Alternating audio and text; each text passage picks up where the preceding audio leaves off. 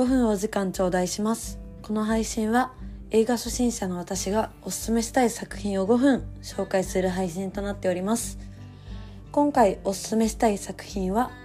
ビバリウムです。こちら日本では2021年に公開された映画となっておりまして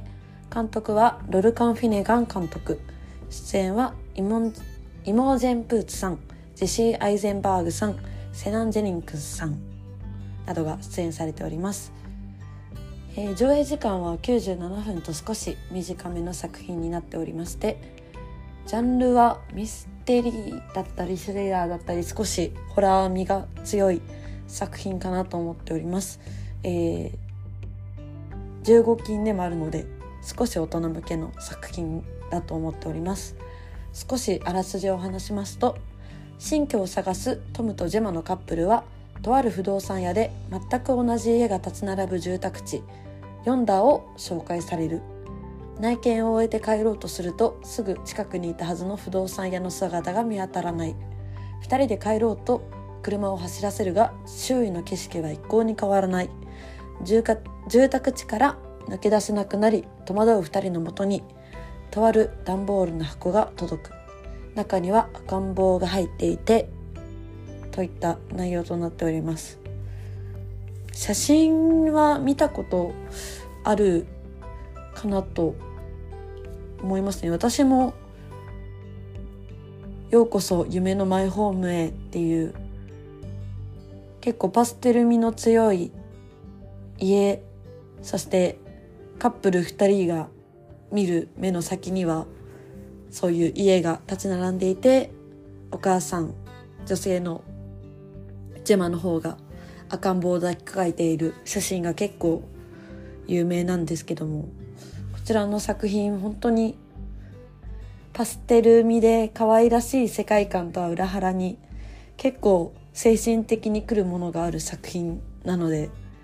本当に結構視聴注意だなと見ながら思いましたね。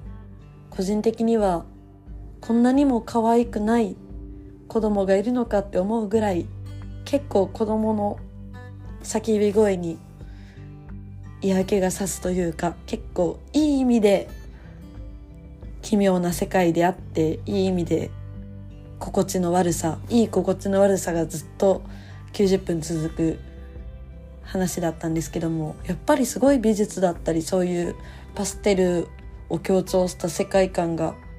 いい具合に気持ち悪くて個人的には見て楽しめるし内容ももうグロテスクなのにグロテスクを隠してる感じも最高でとても面白かったです。個人的にすごい印象的なのが雲のシーンでもうどこを歩き回っても同じ家にたどり着いちゃうっていう時点で結構個人的に世にも奇妙な物語が好きなんですけど世にも感満載だなと思いながら